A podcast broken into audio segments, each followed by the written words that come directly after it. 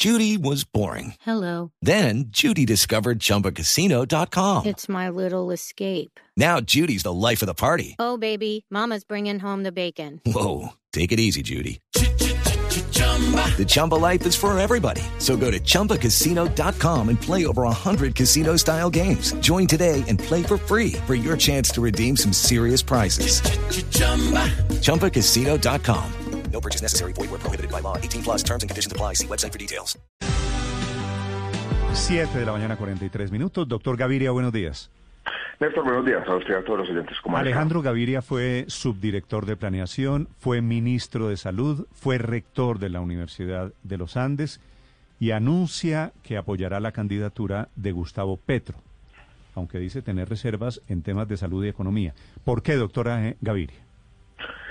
Yo creo, Néstor, que la segunda vuelta es un momento para, para hacer una ponderación, es un momento donde probablemente como políticos como ciudadanos, todo el mundo está haciendo este tipo de cavilaciones, está comparando los dos candidatos y yo traje a cuento cuatro argumentos. Primero, opino que el riesgo de un rompimiento institucional puede ser mayor en el gobierno de Rodolfo Hernández.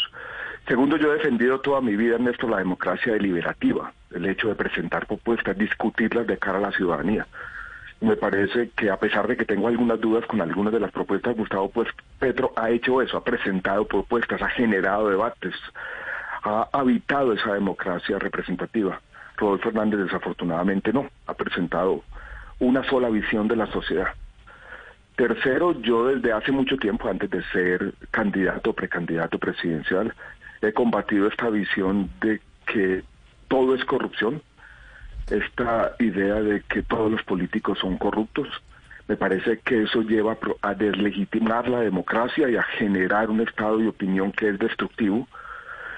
Y cuarto, me parece que en un tema que es fundamental para el próximo presidente, uno de los grandes desafíos que tendrá que asumir después del 7 de agosto, que es el tema fiscal, la visión de Rodolfo Hernández me parece problemática, esa, esa visión de una austeridad básica, esta idea, como yo dije ayer, de que el desafío es fortalecer al Estado, no acabarlo.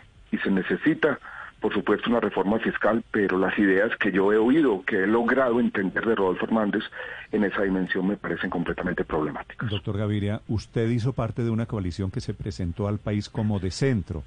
Pierden en las elecciones y tres días después usted ya no es de centro, sino es de izquierda. Explíqueme esa. No, yo creo, Néstor, que yo sigo siendo de centro seguiré defendiendo las ideas del centro liberal, esto de las ideas del pluralismo, de que todos tenemos que respetarnos éticamente, las ideas de poner por encima a la gente, a las ideas, la defensa de la dignidad humana y los derechos sociales, esas ideas del reformismo democrático que este país necesita alcanzar consensos para hacer esas reformas, esas son mis ideas y las que voy a defender. Yo lo que hice fue coger esas ideas y compararlas, ponerlas en una misma hoja con uno y otro candidato y encuentro más coincidencias con Gustavo Petro uno no puede que con Rodolfo no puede ser de centro y ser petrista al mismo tiempo. Es que yo no estoy diciendo que yo soy petrista, estoy diciendo que entre las dos opciones que hay sobre la mesa Petro, Pero si va a votar por Petro, está militando en el petrismo, doctor Gaviria. Yo creo que hay muchos colombianos, 8,5 millones de personas que votaron por Petro que no se consideran petristas, que no son militantes de un movimiento, una campaña, que consideran que entre las dos opciones que hay sobre la mesa, la de Gustavo Petro mejor. Esa fue la básicamente la reflexión que yo hice, que acabo de resumir. pero digo, en la reflexión que usted hizo cuando usted era rector de la Universidad de los Andes, que le pedían ser candidato presidencial, usted no llegó a una pista de aterrizaje que era el centro con el propósito allí de juntar a los que no eran petristas ni uribistas al antipetrismo y al antiuribismo? Néstor, yo creo que ya estamos como en una discusión semántica o lógica.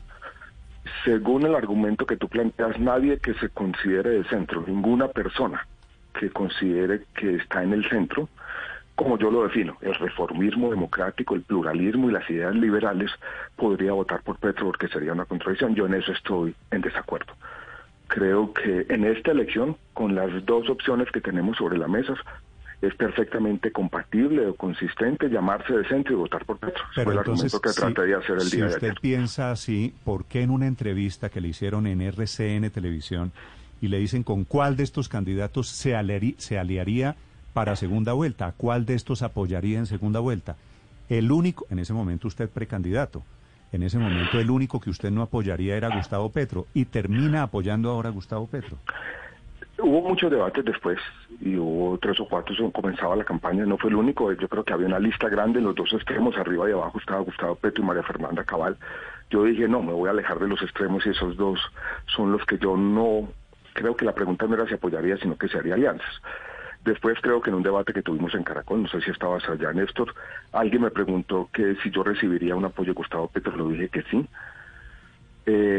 creo que se planteó también en algún momento en los tantos debates que estuvimos si haría alianzas de cara a la segunda vuelta, también dije que sí. Yo creo que también en este tema de las campañas presidenciales, Néstor, hay un aprendizaje, hay cosas que se van revelando, hay nueva información, hay oportunidad de sentarse, comparar los programas, hay información que yo no tenía en su momento y que tengo ahora. Yo creo, Néstor, también que en la política esa coherencia plena que se exige, que usted tiene que pensar lo mismo en cada momento del tiempo durante los últimos años, es imposible. Ningún político en el mundo pasaría ese test. Sí. Doctor Gaviria, hace algunas semanas ya se empezaba a vislumbrar la posibilidad de que usted apoyara a Gustavo Petro en segunda vuelta, incluso antes de las elecciones del pasado domingo, en una entrevista con The Economist, si no recuerdo mal usted, hacia el... Financial Times, ah, con el Financial Times, sí señor, perdóneme. Eh, decía que, que Colombia eh, en ese momento es un volcán en erupción y que lo mejor era eventualmente elegir a Gustavo Petro para que manejara la erupción y no tapar el volcán. Utilizando esa analogía, para usted, Gustavo Petro, ¿es el mal menor en caso de enfrentarse como se va a enfrentar a Rodolfo Hernández? Se podría eh, presentar de esa manera, eh, Ricardo. Yo creo que Colombia está en un proceso difícil, tal vez de las crisis que tenemos traslapadas, la crisis social, la crisis política, la crisis del control territorial en buena parte del territorio, la que más me preocupa como demócrata, es esa desconfianza en las instituciones. Es esta idea de que todos en la mente de muchos colombianos de que todos quienes ejercen el poder no son legítimos. Y yo creo que la candidatura de Gustavo Petro, que atrae jóvenes, que atrae muchas personas vulnerables, yo lo traté de decir ayer en el video, muchos de esos colombianos que creen que no tienen nada que perder, que ellos se sienten representados, a pesar de que la democracia es compleja, a pesar de que probablemente un gobierno de Gustavo Petro no será eficaz inmediatamente esas personas van a encontrar que su voz por primera vez en Colombia cuenta. Y como en el fondo el desafío fundamental que tenemos es crear legitimidad para las instituciones y para nuestra democracia, eso me parece importante. Y eso es lo que había detrás de esta reflexión sobre esa idea del el volcán, de que tenemos que todos pensar en cómo vamos a construir legitimidad y confianza para nuestras instituciones democráticas. Doctor Gaviria, eh, todo esto también eh, se trata eh, que personas como usted seguramente den tranquilidad a posibles electores frente a Petro, de que Petro va a ser responsable y usted seguramente también puede, ser, puede significar una garantía de ello. En esa conversación que seguro usted tuvo con Petro, él le transmitió esa tranquilidad, le despejó temas que hace que mucha gente lo cuestione. Yo tuve una conversación con él, corta, eso fue el miércoles por la noche, nueve, nueve, nueve, nueve, nueve y cuarto de la noche hablamos de dos temas solamente, el tema del sistema de salud, donde yo tengo preocupaciones profundas y yo se las hice saber, y el tema económico, sobre todo centrado en la estabilidad monetaria y en la independencia del Banco de la República, donde él me dio tranquilidad, dijo que no estaba pensando en ninguna reforma constitucional y que iba a respetar la independencia. This is your captain speaking. Uh, we've got clear runway and the weather's fine, but we're just going to circle up here a while and uh, get lucky. No, no, nothing like that. It's just these cash prizes add up quick. So I suggest you sit back, keep your tray table upright, and start getting lucky. Play for free at LuckyLandSlots.com. Are you feeling lucky? No purchase necessary. Void where prohibited by law. 18 plus terms and conditions apply. See website for details. La República como corresponde. La estabilidad monetaria es la base de la economía, de alguna manera. Y en eso, en el tema de salud, la conversación quedó en punta. Yo creo que hay temas que hay que seguir discutiendo y yo seguiré defendiendo que nuestro sistema de salud tiene que reformarse, pero no hay que acabarlo. Y acabarlo sería una locura que llevaría incluso a poner en riesgo la vida de muchos colombianos. Y eso lo seguiré defendiendo en todos los escenarios. Yo fui ministro de Salud seis años. En, en Traté de fortalecer el sistema eh, en ese todavía hay, dijéramos, asuntos que resolver. En el tema de la independencia del Banco de la República, Gustavo Petro fue bastante claro. Sí, doctor Gaviria, usted fundamentalmente es un economista que termina en política, pero dice tener dudas, reservas sobre el tema económico en la campaña, en el eventual gobierno de Gustavo Petro. ¿Cuáles son esas dudas? No, yo eh, dijéramos, hay, hay tres temas, Néstor, fundamentales económicos. Un tema que es la transformación productiva, la necesidad que tiene Colombia de cambiar su oferta exportadora y cómo eso tiene que hacerse con una transición. Este es un primer tema. El segundo tema es el tema fiscal y cómo se va a mejorar el contrato social de Colombia y cómo se va a hacer una reforma tributaria que logre dos cosas, compatibilizar la estabilidad fiscal, pero también los incentivos para la economía, que la economía siga creciendo. Y el otro es el tema de salud que acabo de mencionar. Sí, sobre eso, doctor Alejandro Gaviria, déjeme hacerle un par de preguntas, si me lo permite. Anoche, viendo su video, decía usted que efectivamente pues se iba con, con Gustavo Petro porque pensaba usted era consciente de la necesidad de un ajuste fiscal y conocedor del problema, del problema de las finanzas públicas. ¿Será que sí es tan conocedor del problema de las finanzas públicas cuando propone, por ejemplo, frenar la explotación de petróleo, la exploración de petróleo, mermar, por lo tanto, las exportaciones petroleras que son fuente de enorme cantidad de ingresos y de recursos del Estado colombiano? Yo tengo esta idea de que el próximo presidente de Colombia tendrá que ser un presidente de la transición, tendrá que tener un pie en un mundo, el mundo de las economías basadas en, hidrocarburos que se está agotando, y un mundo del futuro que está todavía por construir. Y que la visión para ese problema es la visión de la justicia climática, es la visión de que Colombia tiene que aportar a ese tema, pero básicamente Colombia tiene que hacerlo en un escenario global. Y que esa idea, dijéramos, de hacer esa transición lo más rápido posible, es una idea que se puede desde un país como Colombia llevar a los escenarios globales, pero que ese tema hay que mirarlo con cuidado. En particular me preocupa también un tema interno y es lo que va a pasar con el gas natural. Hay 30 millones de personas que dependen de eso y eso necesita quizás más exploraciones. Son detalles que hay que ver. Y sobre todo, cómo esa situación fiscal de mediano plazo puede verse afectada por esta decisión. Yo creo que eso hay, hay que mirarlo con cuidado. Ese tema también está sobre la mesa detalles que hay que ver y que hay, mirar con, que hay que mirar con cuidado, como lo que ha dicho Gustavo Petro sobre el Banco de la República en particular. Dice usted que le dijo que, que tranquilo, que no iba a cambiar la composición de la Junta, cosa que había anunciado. sí, pero quiero preguntarle por otra cosa que dijo Gustavo Petro, y es que le ha dicho que el Banco de la República debería emitir dinero para financiar el gasto del gobierno, cosa que sería una herejía para cualquier economista, incluyéndolo a usted, o también a su señora, quien fue miembro de la Junta del Banco de la República. ¿Han hablado de ese tema? ¿Qué piensa usted de eso?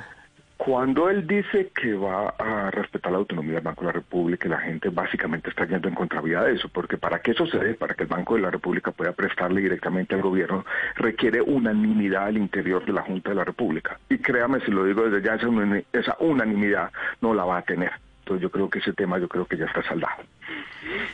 Doctor Gaviria, si eventualmente usted fuera ministro de Hacienda en un gobierno del doctor Gustavo Petro, ¿estaría de acuerdo con llevarse el flujo de los aportes desde los fondos privados de pensiones hacia Colpensiones para financiar eh, gasto público?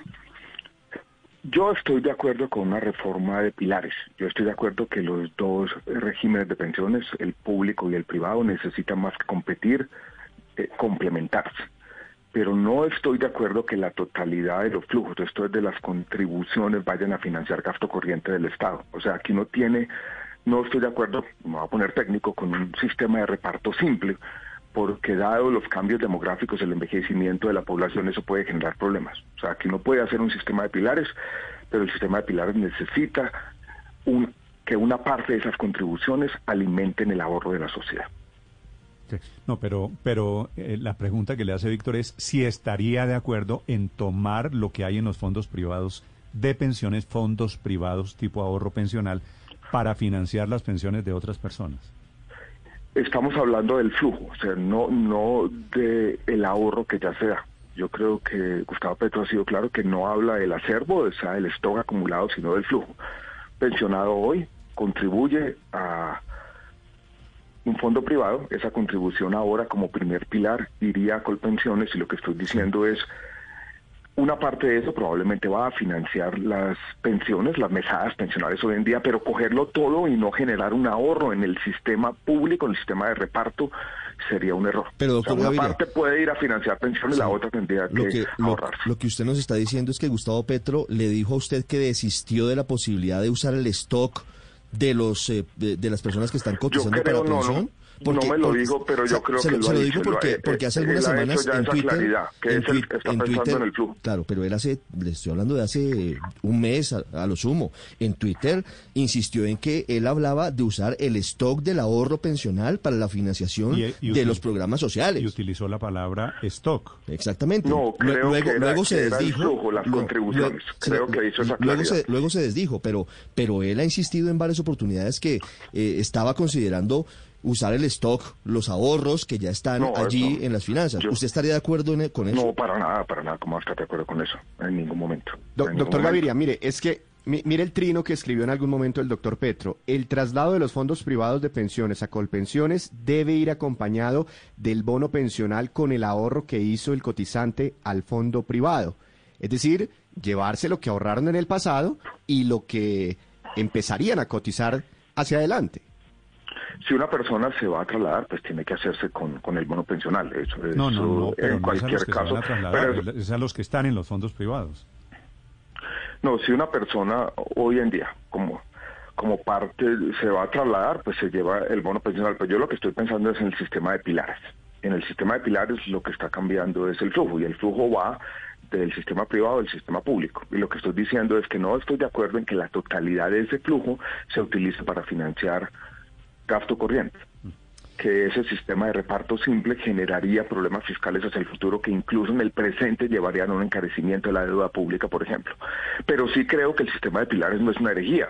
El sistema de pilares No, lo ha propuesto sistema- fue desarrollo por muchos años, Pero lo propuso el. Banco Mundial, lo propuse yo durante la campaña, que tiene que acompañarse de una pensión sí, sí. ciudadana y que se puede hacer bien el sistema de pilares. De acuerdo. Doctor Gaviria, una pregunta final. Ahora que usted llega a la campaña de Petro, recuerdo que Petro alguna vez se había metido criticando a su padre, que fue gerente de PM y que fue empleado y con concreto, tal vez lo hizo en el contexto de criticar todo lo que estaba pasando en Hidroituango. Ese tema personal, ¿cómo lo manejan? Sí, esa fue una opinión que él hizo por allá, creo que fue en diciembre del año 2020. Mi papá, cuando yo estaba en el colegio, fue vicepresidente financiero de Con Concreto, pasaron 30 años, él llegó a ser gerente de PM y él hizo como una asociación. Ahora, eso mismo lo había dicho, lo tengo que reconocer de esa manera, Germán Vargas Lleras, también en una columna del Tiempo. Y alguien me preguntó ayer esa pregunta por una red social, Néstor, y yo lo que dije fue, pues este es un país complejo, yo hablé de paz política durante la campaña, este es un país que está en un proceso de reconciliación, que le pidió a las víctimas perdonar crímenes atroces y que yo creo que como líderes políticos también tenemos que tener esa capacidad de perdonar.